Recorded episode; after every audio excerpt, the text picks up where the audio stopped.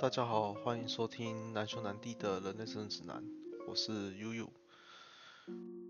这个频道感觉快像是变成我的个人频道了，呃，不过这也没有办法，呃，因为有的时候亚瑟他没有办法，时间上没有办法配合，所以，可是我又希望每一个两个礼拜可以出个一集，所以就变成这个样子。而且我今天想要讨论的主题，如果他站在我对立面的话，我肯定有人受不了。那这时候大家可能就会好奇了，我今天想要谈些什么？我今天想要谈的是身心症。身心症。如果大家有在前几集都有听过内容的话，都会知道，其实我有身心症方面的问题。对我有身心症方面的问题。然后此时亚瑟如果站在我的对立面，就是以一个正常的角度，然后一直反驳我所说的话，呃，我大概也会很受不了，绝对想自杀到爆，绝对想自杀到爆。好，在讲身心症这件事情之前，就是我来介绍，我来跟大家分享一下为什么我想要，嗯，讲这个主题。除了我自己本身是身心症之外，跟我的历程也有关系。现在比较常见的身心症大概就是焦虑症、忧郁症，还有躁郁症这三种。当然还不止啊，还有什么呃视觉失调啊、精神分裂啊这些。不过这些就先不提，我先谈一般人可能比较容易遇到的焦虑症、忧郁症跟躁郁症。好，为什么我要就是提这两个？就跟我刚刚说的一样，就是这跟我的个人历程有关系。什么个人历程呢？就是我先再重新自我介绍一下，就是我自己本身之前有在台湾某间还不错的大学念过博士班，而在念博士班的过程当中不是很顺遂。所以就是很难想象哦，这三种病都同时出现在我的履历、我的病历当中。好，怎么说呢？我们就来讲故事了。一开始的时候，我在念博士班，会有一个活动叫做 seminar，然后这个 seminar 是要全英文报告的。然后我对于我自己的英文能力非常的没有自信。所以呢，我在准备过程当中是要花费非常多的心神，而且会非常的焦虑，我怕我自己讲不好，然后会影响到我的指导教授，还有我们实验室的声誉。虽然可能没有那么夸张了，就是大家可能会觉得只觉得说只是一个学生报不好而已，但是我当时就想说，我自己个人可能有。一点点代表实验室出场的那种感觉在，所以我非常认真的去准备，然后在准备过程当中，我发现自己好像有一点焦虑症的症状出现，然后至于什么症状，我等一下会详细的去说明。总之呢，我这时候我就去了身心科诊所，因为当时候因为注意力没办法专心。这也是焦虑症的一个很常见的症状，我没办法专心，然后思绪很混乱，所以我去求助于精神科，然后跟医生讲说，哦，我真的为了这件事情感到很焦虑啊什么的，有的没的。医生就说，OK，那你的你大概就是焦虑患上焦虑患上了焦虑症的，那他就开了一些抗焦虑剂给我，诶，最典型的大概就是利福泉，还有 Indoro 那个斯乐斯康乐，或者又称之为斯乐康啊。或者又称之为恩特莱，对，呃，品名不同，所以药名不同了。不过他们都叫做英德罗，呃，他们的学名叫做 propranolol。啊，不过大家对这个大概是没什么兴趣啊，就抱歉，因为我自己学生物的，所以会对于这些东西比较 care。好，然后开完药之后呢，啊，我当然就吃药啊，医生开什么我就吃什么。然后我当然也知道那些药物的机转长什么样子，所以我就是放心去吃它。然后吃完之后就觉得，哎，好好好很多了，真的还不错，真的还不错。然后所以我就很努很一样照样很努力的去做我的报告。然后很顺利的通过了的那一场演讲，就是我的个人报告，而且获得了非常好的成绩。对，就是医生呃教授们底下通常会有四个教授，其中一个教授在我结束之后拍拍我的肩说，我觉得你超强的。然后当时觉得说，哎，成就感来了，哎，还不错，而且觉得说要有用，对，主要是我感慨要有用，要有用，对。为什么我会感慨这件事情呢？为什么我会感慨这些事这件事情呢？关于药有没有用这件事，哎，这等一下也是我要说的一个故事之一。对，为什么我会感慨要有用？很明显我会这样讲，就表示说很多药对我没有用嘛。然后我也不知道为什么。好，这些之后再讲。总之呢，我的焦虑症，我认我以为说就是只是单纯的上台恐慌而已，就没想到我的焦虑症演变成针对我的博士论文，还有我博士班的研究进度。我开始焦虑这些，并且很严重的影响到我的生活了。在某一天，我一起床我就感到心悸、胸闷，然后这是典型的焦虑症症状，然后突然有一点不一样的变化了，我出现了一点绝望感跟无望感，然后我没有多想，还是去照样的去研究室工作，他也是照样的去研究室工作，然后。在工作的过程当中，我突然发现，就是有东西划过我的脸颊，然后键盘湿哒哒的，然后我就想到靠背，我怎么在哭啊？我怎么在哭啊？就是从原本焦虑自己的研究论文，然后到我在做研究的过程当中开始有哭泣，心情低落，然后一样没办法专心。这这个情况，我就想说，干完蛋了，这个真的完蛋了，因为我大概知道我出出大事，真的是出大事。好，没关系，我就想说，趁症状才刚开始，应该还有的救，还有的救，所以我又我又跑去跟跑去精神科诊所，身心科的诊所，然后跟医生诉说这样的情况，医生就说。你可能有忧郁症，我说我知道，我只再重新强调一次哦，我自己学生物的，我怎么可能会不知道这些这些这些这些疾病的那个诊断标准是什么？他说你有忧郁症，然后我要帮你换药，我就说 OK，就重新调一下药物。我想说，应该这次跟上次做演讲一样，我应该都可以撑得过去吧。OK，好，可以，可以。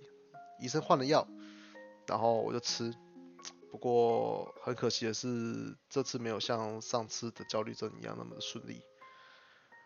就是我的绝望感跟无望感，然后还有对于我自己博士论文的产出。的压力跟焦虑日渐增加，日渐增重，而且随着我的资格考 （qualify exam） 越来越接近，然后我却挤不出东西来的时候，就是研究做不出来，然后我感到更加的难受，真的是只能说难受跟痛苦，更加的忧郁。觉得说自己一无是处，然后想要逃离这一切，想逃离这一切，然后严重到什么程度呢？严重到说我所谓的逃离这一切是指自杀，对，就是这么严重。我所谓逃离这一切是指我要去自杀，然后说个题外话，也不算题外话啦。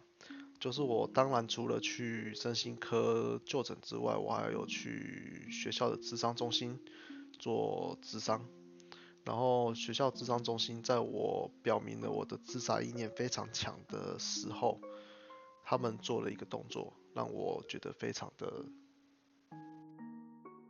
更更更为难过。真正难过，他们做什么动作？他们紧急结案，然后说法是就是为了保护双方的安全，为了保护心理师还有个案的安全，所以他们选择紧急结案。然后我就想说，哎，这这个这个，我说明之前有讲过了。反正紧急结案这件事情给我很大的，给我很大的那个压力跟跟嗯不知所措。然后总之我就去住院了，我就去住院了。然后大概住完没多久出来之后，我就想说，好了，忧郁症嘛。基因一半，环境一半，那我就换个环境，对我就换个环境，所以我就跟我的指导教授提了休学，然后他也知道我的情况，虽然他没办法同理，不过他知道我的情况，他觉得很我的情况真的很严重，而且影响到了实验室其他同事的情绪了，所以他也很干脆的答应我的休学的这个要求。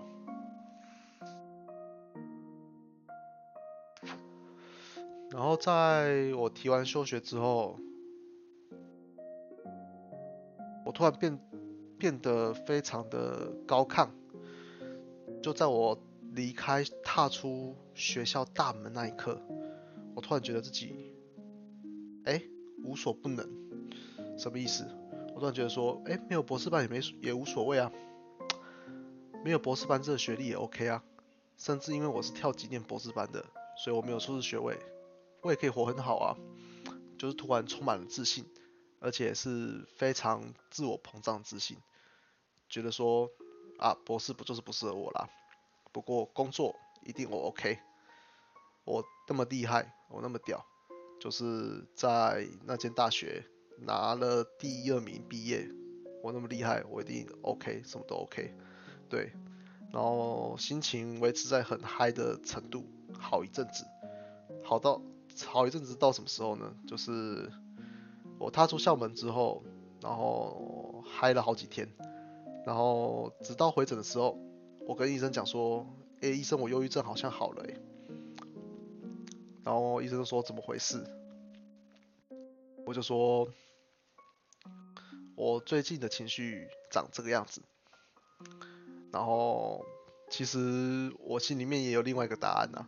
就是我的忧郁症可能没有好，我忧郁症可能没有好，然后医生听完之后给我给我一个答案，给了我一个答案，他说你这个可能是早期发作了，然后从此之后我的病名虽然早就有预感了，早就有预感了，我再重复说一次，我学生物的嘛，早就有预感了。所以我的病历表上面，从忧郁症改成了躁郁症。对，然后所以我就到现在已经维持一年了吧。Bipolar disorder 的这个病程已经维持了一年了，躁郁症这个病程已经维持了一年了。然后直到现在都还是在定期服用药物，然后在减减药当中算是有在进步。慢慢的在走向回归正轨，我不喜欢用“回到正常”这个词啦，因为就好像显得身心症患者就不正常一样，身心症患者也是人啊。总之呢，我在减药当中，然后这几天的情绪因为减药关系也不是很稳定，不过这都是题外话。所以从刚刚，嗯，先喝口水，等一下好了。我尽量喝一下水。好，所以从刚刚的我的病程就可以知道了，我同时经历了三个台湾当中可能最常见的三种身心症，分别是焦虑症、忧郁症，还有躁郁症。好，那接下来我就来细讲这些症状。或者是说要怎么样判断自己有没有这些症状？就是先从焦虑症开始。焦虑症有分很多类型，不过我先讲在生理上面可能会比较常见的一些反应。常见反应有头痛、心悸、盗汗，然后不自觉的颤抖、失眠、过度呼吸、过度换气，然后可能会有一些肠燥症，还有一些肌肉紧张的情况。然后很多人会因为自己心悸，然后自己过度换气，应该说自己肠胃不适，所以去挂了心脏科或者是肝胆肠胃科。对我在这边讲个故事哈，就是关于焦虑症的，应该说关于有些人会去因为这样子挂心脏科或者是肝胆肠胃科，然后拿的药可能都没什么效这件事情。其实有，我可以举个例子，就是，呃，有一个对我很好的邻居阿姨，就是在我第三次自杀这边，我不就不赘述我怎么自杀的了。反正那时候我的第三次自杀蛮严重的，然后救护车跑来我们社区，然后全部人都跑出来看，看我那个很严重的伤口。然后看着我上担架上救护车，然后那位阿姨她吓了一大跳。她之前因也因为有肠胃不适跟心悸的关系，去挂了心脏科跟肝肝胆肠胃科这两科。然后她那一次被我吓到了，她整夜睡不着。后来呢，她去身心科诊所。终于下定决心了，就是去身心科诊所看一下。结果呢，就是拿了千优解，拿了一些药回来，他应该是被诊断成忧郁症啊，轻度忧郁症。我记得没有错的话，轻度忧郁症。然后开始吃了身心科的药，然后发现，哎，这些毛病全不见了。啊哈，心心脏科、肝胆肠胃科，哎，下去直接下去都没有用。吃身心科药物最有用，不知道看人啊，知道看人，也是要看当下的判断怎么样。总之呢，如果同时出现我刚刚说的这些症状的话，就是要特别注意是不是焦虑症的产生。然后我刚刚跳级了，就是我刚刚提到了轻度忧郁症，那么忧郁症又是怎么样的一个形形态呢？它其实是，嗯。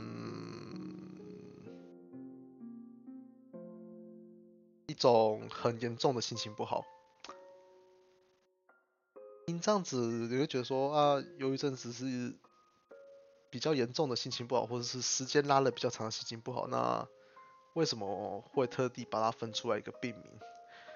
原因是这样子的，就是他的他他其实忧郁症同时也很影响到自己的生活机能，就是已经他的症状其实非常影响到自己的生活机能。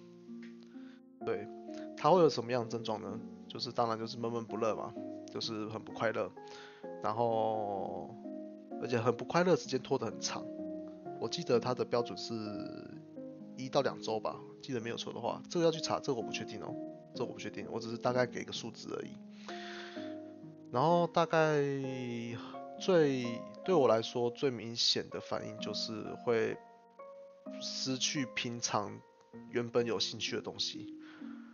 对平常有兴趣的东西失去了兴趣啊！我在讲什么？好，举个例子啊，就是我平常时候喜欢玩 PS 或者是一些电玩，不过在我郁症发作的时候，我对这些就会感觉到没有感觉，就是强迫自己去玩，然后玩到哭，这这感觉也是有点奇怪。然后再来就是性欲会降低，反应会变迟钝，记忆力变差，一样没办法专心，然后。生活会变得很懒散，变很懒散，可能会觉得说，呃，生活，但很多人生活都变懒散了。不，我的生活懒散是很严重那一种，就是可以躺在床上，不划手机，不做任何事情，然后就只是单纯躺在床上，然后三四小时就这样不见了。然后还可能会伴随着因为生活懒散的关系，所以食欲不振，体重减轻，然后。失眠就是绝对也会有的，失眠绝对会有的。然后在心理层面上面，则是会有没有原因的自责、罪恶感，觉得自己很没有用、很无助、很无望，所以这衍生了自杀意念跟自杀的企图，甚至做出了自杀的行为。好，这是大概是忧郁症的部分。那躁郁症呢？躁郁症又是怎么样？躁郁症它可以分，躁郁症就是如它字所，如如这个名字所阐述的，它其实就是有分躁症跟郁症。郁症的话，就大概就是跟忧郁症没有什么差别，就是有忧郁症。那什么叫躁症呢？呃，关于躁症，很多人都有一个误会，就是只说很烦躁的意思。但其实不是哦，这个是中文取名上面的一些嗯不好的地方。躁郁症指的是躁躁郁症当中的躁症，其实指的是情绪过度的兴奋，然后睡眠需求减少，然后可能会想要可能很容易生气，然后喜欢去争论辩驳，然后或是过分慷慨。然后很热心，很乱花钱，然后言行夸张，然后自认为自己很有能力，觉得自己很强，就如果我刚刚说的故事一样，我觉得自己强爆了，我觉得自己 OK，这就是躁郁症。然后在美国精神科诊断手册里面就有提到说，其实忧郁症患者只要发作过一次躁躁症，他就是会被归类在躁郁症里面。我再说一次哦。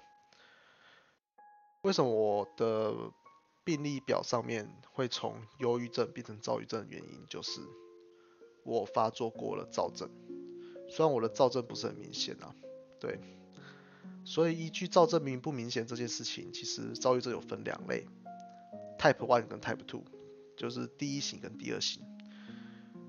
第一型的患者就是自己的情绪有多嗨，然后之后可能就会降得有多低，这叫第一型。然后第二型的话，就是像我这样子，就是躁症不太明显，其实没有到很明显。虽然我刚刚有说，就是我觉得自己可能会觉得自认能力很强，可是我没有说强到说我觉得说自己无所不能。我还是有一点点自觉，就是我还是有一点极限的。然后我也没有说就是睡眠需求有减少到很严重的地步。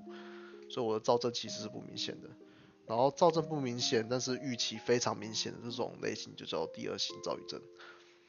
好，那接下来我就大概到目前为止我都已经介绍完，就是三种比较常见的身心症了。那我接下来想要想要谈的是，当我们自己或得到了身心症，那旁人的反应可能会是怎么样？为什么提到这个呢？因为我曾经在我要自杀前，就是跟我父母谈论自杀。哦，这次这超屌哦！我居然敢跟父母谈论自杀这件事。就谈论自杀的时候，他们就问，一直问我说，我为什么想自杀？我为什么想自杀？对，然后我也给出了答案，就是。自杀意念并不是我能控制的，我就是大脑生病了。然后我希望你们能够同理我，就是我的言下之意就是请他们放我去死吧。当下我还是严重，所以我提了这个莫名其妙的要求。不过他们当然是不同意啦。对，哎，后续长什么样子我就不再赘述了，就是要的话下一集再讲。然后关于同理这件事情就显得非常重要，就是对于身体的其他疾病来讲，我们能够去同理别人为什么生了这个病，或者是知道他的痛苦的来源。可是身心症不一样，什么意思？今天拿肠胃炎，呃，应该大家都都有听过，就是肠胃炎的例子。今天你对忧郁症患者或躁郁症患者说，就不要那么嗨呀，啊，你应该要嗨一点啊，或者是你干嘛那么心情不好？为什么想自杀？人生多快乐，多那么多可以尝试的事情，想自杀真的是真的是有病，还真的有病。啊，其实我们就真的有病了，没有办法。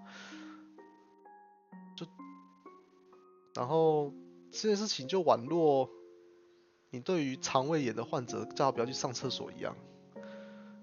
就是对着肠胃炎的患者说：“你肚子不要那么那么痛，你肚子就不要那么痛嘛。你干嘛要拉肚子呢？拉肚子多痛苦啊！”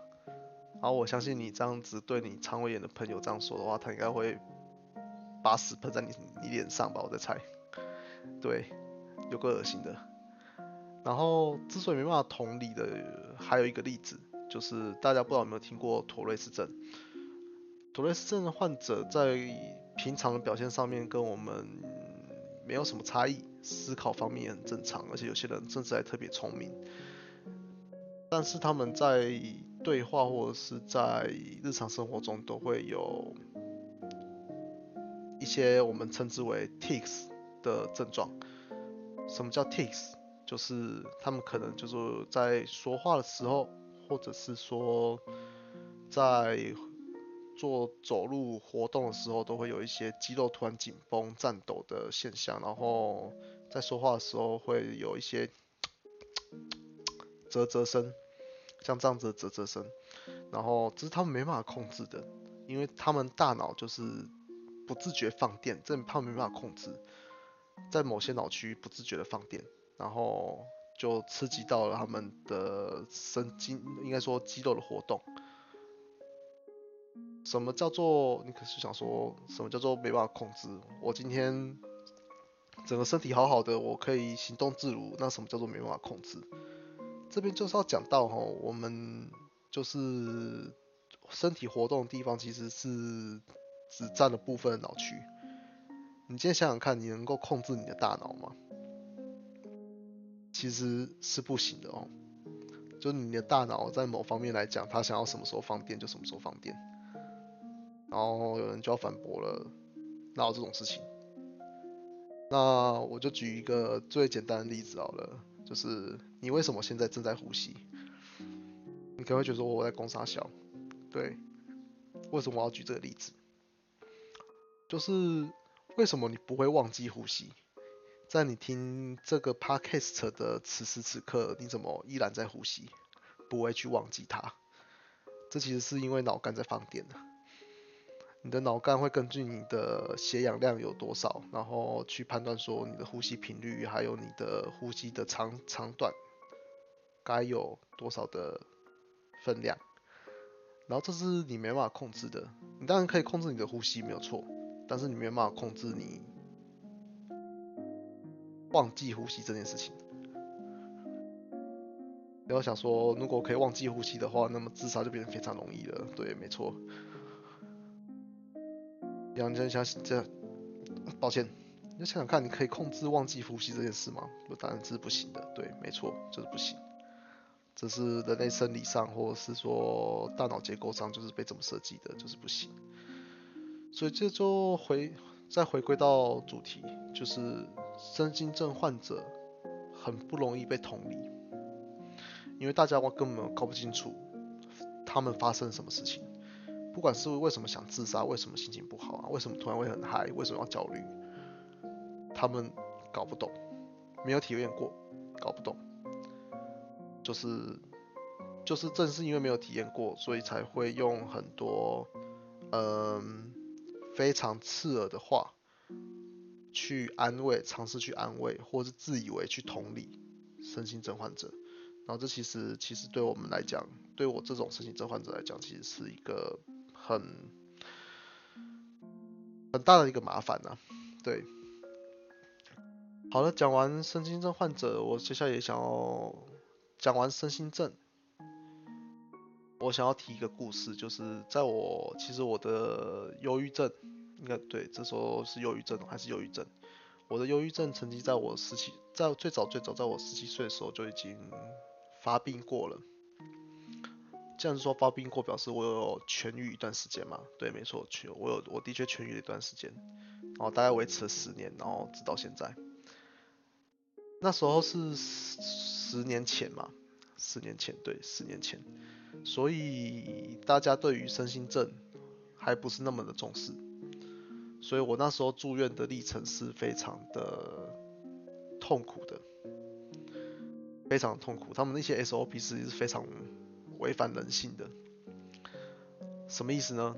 就是我当时第一天住院就被关进了保护室。保护室你们可以想象成就是墙壁上镶嵌的绿色软垫，然后就是中间会有个病患被束缚带绑着，然后用一个很奇怪的姿势蹲坐在地上。对，然后我就是被这样子关着。然后被这样子关着，当然就是防止我去做一些傻事，或者是做一些伤害自己的事情。对，没有错。哎，保护室有起到它的功能。然后。不过，很我说会反人性，或者是说很很让我很没有尊严的原因，是因为我的任何事情，包括大小便跟吃饭，都是需要别人帮忙的。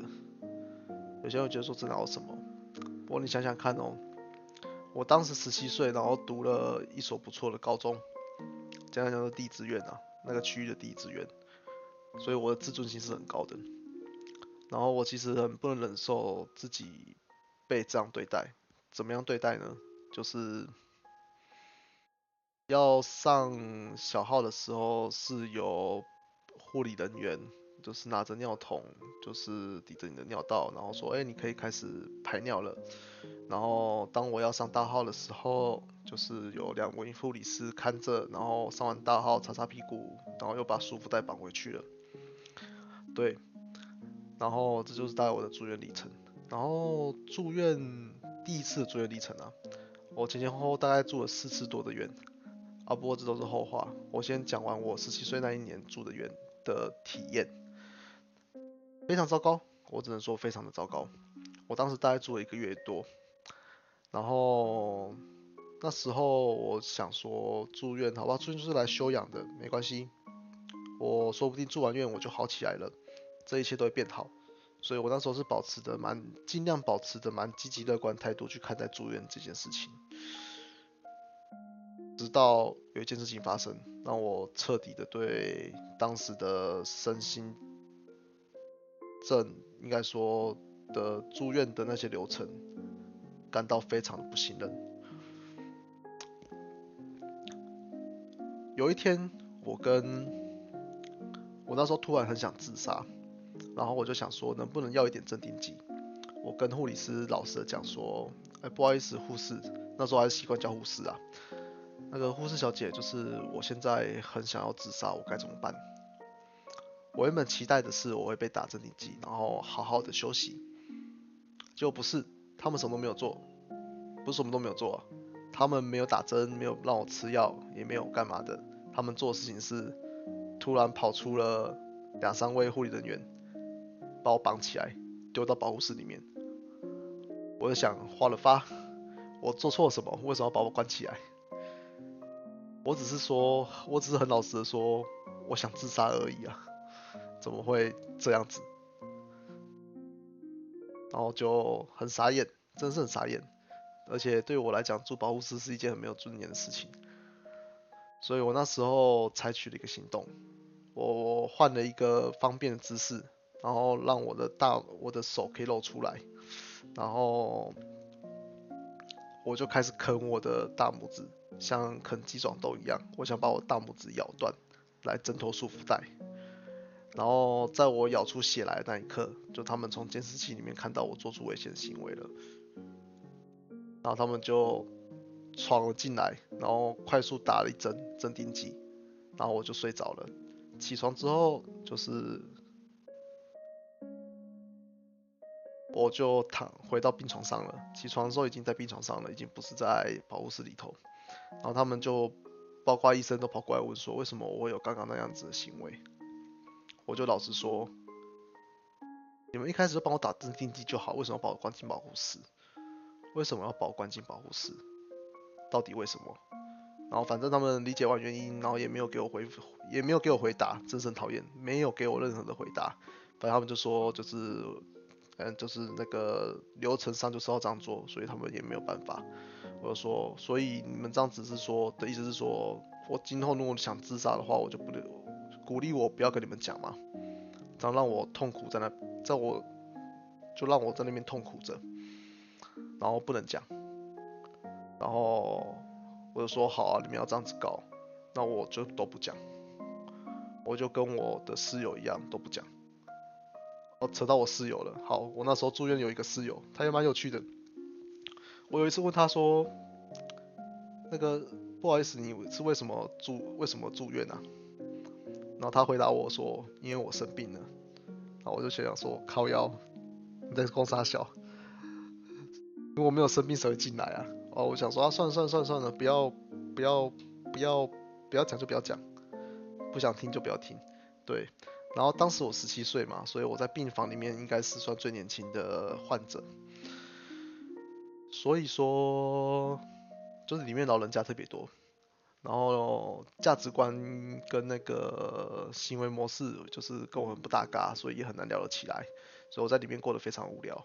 哦，先说我在住院里面是没有网络，也没有没法用手机的。十年前也没有什么智慧型手机啊，所以。违禁，总之，精神科应该说身心科病房的违禁品非常多，不能带尖锐物品啊，不能带皮带啊之类的长条状的物体啊都不能带。然后现在则是多了网络这个限制，就是你不你不能你不能带会有网有网络功能的东西。然后要跟家人联络的话，就只有一种方法，就是去打电话卡。打公共电话，所以每次到了公共电话时间的时候，就排很长的队，然后大家分别跟自己的家人报平安这样子，哎，这些都还不错。然后我刚讲到说老人家的那个价值观跟我不一样嘛，他们在聊天过程当中，他们有讲过让我非常，呃，要说生气或者是说很不耐烦的话也好。他那时候跟我讲说，就是问我说为什么住进来，我就很老实说，因为我想自杀。他就说你那么年轻，干嘛自杀呢？就是人生这么美好，你应该多尝试一些新东西啊，干嘛自杀？为什么会想自杀？真的是，然后我就莫名其妙被念被念了一顿，很莫名其妙被念了一顿。然后我就想说，好吧，这是应该是价值观不一样。结果后来听说。叫我不要自杀，那个老人家他自己是烧炭失败被强制住院进来的。我觉得，我我那时候真的是觉得说精神科病房，应该说身心科病房，不好意思讲错，证明身心科病房，这是大家都有病，太有病了，真是太有事了，就自己想自杀，然后叫别人不要自杀，然后超莫名其妙的。好，这就是这是题外话了，这是我的大概我住院的经历长这样子。好，总之。呃，我住了一个月之后，就是有护理人员，就是有打电话给我的父母说，就是还是把我接回家吧，因为我的住院的成效不是的那个效果不是很好，我的心情还是很低落。然后原因也是就我讲的，因为他们面对我想自杀这情绪，他们却只能够用惩罚，对我来讲这是惩罚，用惩罚的方式来对待我，所以我心情不好什么的时候，我什么都不讲。我压抑了我自己，所以理所当然的，怎么可能会好？然后那时候医生也坦跟我坦诚了，他已经试过了医院本院里面大部分的，应该他他用的词是是全部全部的药物配方配法，就是组合药物的组合，在十年前那时候的那个可以用的药物还不多。所以他们大部分都是希望你吃完药之后变得想睡觉，变得反应迟钝，不要想那么多，然后顿顿的这样子。然后所以十年前药物很复杂，他们有那种就是让你变钝的药，让你思考比较缓慢的药，同时也有一些药是抑制副作用的药。然后，诶，我是不太确定的，好像也有抑制副作用副作用的药，反正药量就。每次要吃药的时候就是一大把，然后里面就是主要主线药物，然后抑制副作用药物，然后抑制副作用的副作用的药物之类的，所以要要吃了一大把，一天大概要吃，我那时候最多吃到三十八颗吧，快四十颗的药，一天就一天，早中晚睡前都要吃。对，然后现在的药物跟十年前已经不一样了，就是越来越多有有有有效的药物被发明了，也被 FDA 所认可，然后这些药的副作用也都很小。然后最重要最重要的事情是，现在的药物啊，就是如果有些人要借由吞安眠药或者是吞精神科药物来自杀的话，其实变得非其实是一件不容易的事情，因为这些药物就是被设计成这样，你要 overdose，你要过度使用它，然后来做自杀，它的致死率是非常非常低的，所以这些药除非是一些管制药啦。就是你可能吃个百颗还不一定会死，所以这就是一方面有治疗效果，一方面又已经考虑到了忧郁症或躁郁症患者想要自杀的这一面，所以整件整个药物就变得非常的安全，而且基准也很明确，所以哪些药有效，哪些药没有效，就是医生到现在已经有更多的选择了。好，回到我刚刚，因为当时有说医院的那个药物的组合对我没什么用了，所以我就被转接到专门的青少年精神科。那时候十七岁嘛，还算青少年，就是被转到那边青少年精精神科，遇到了不错的医生，遇到了院长。然后他很有经验，然后他开的药物，因为是因为是精神科专门的诊所，所以药物种类当然会比那个非精神专科医院的药物种类还要来得多。所以他那时候就是真的找到了一个适合我的药物。呃，这边要讲一下哦，就是我曾经有听医生抱怨过，也不能说抱怨呐，就是有听医生呃说过一件事情。同样成分的药物可能有四种，可是偏偏呢，对于某些人来种来讲，只有第三种有效。有些人吃第一种会过敏，那就算了，过敏的那就是算了嘛。那总共有四种药，有些人偏偏只对其中一种有效，有些人则是全部都有效，就很奇怪。同一个成分哦，同一个成分只是不同品牌而已。然后这件事情也只能靠实物上的经验去做累积，去做判断，所以医生也是蛮难当的啦，医生也是蛮难当的，对。然后，总之我要说的就是，十年前跟十年后已经大不相同了，就是对于身心症，大家越来越重视。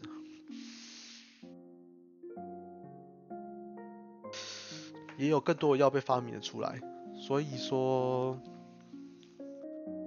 大家可以去，可以很安心的去看神经科。如果你发现自己有我刚刚前几分钟我已经忘记了那些症状的话，不要排斥去看精神科。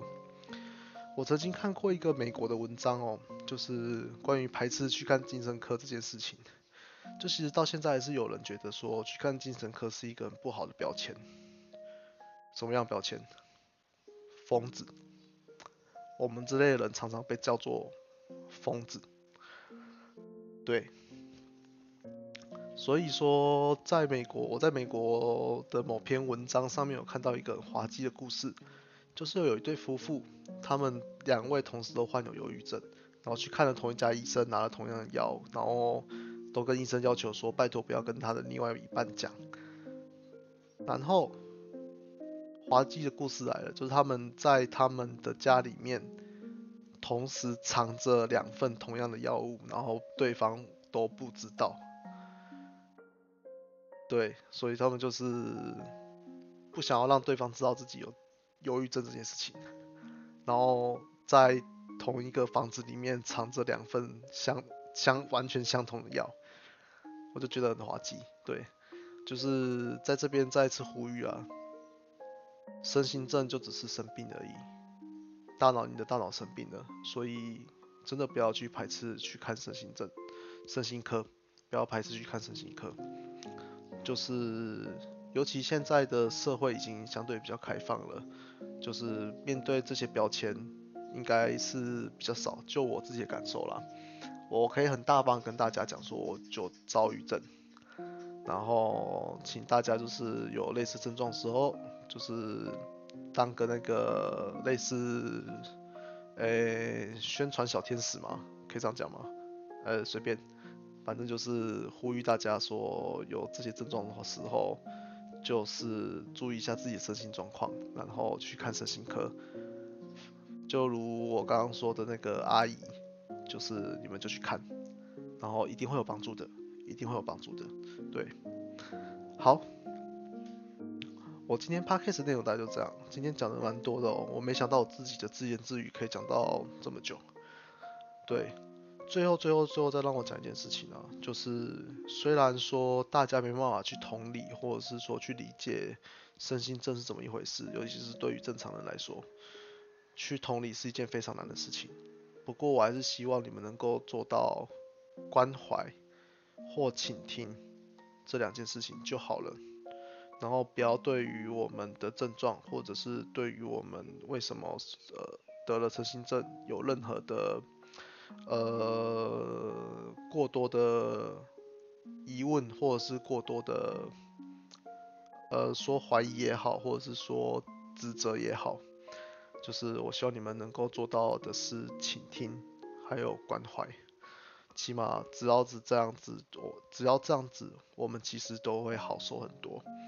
然后，当然最忌讳就是帮我们贴标签，我们不是疯子，我们只是生病了而已。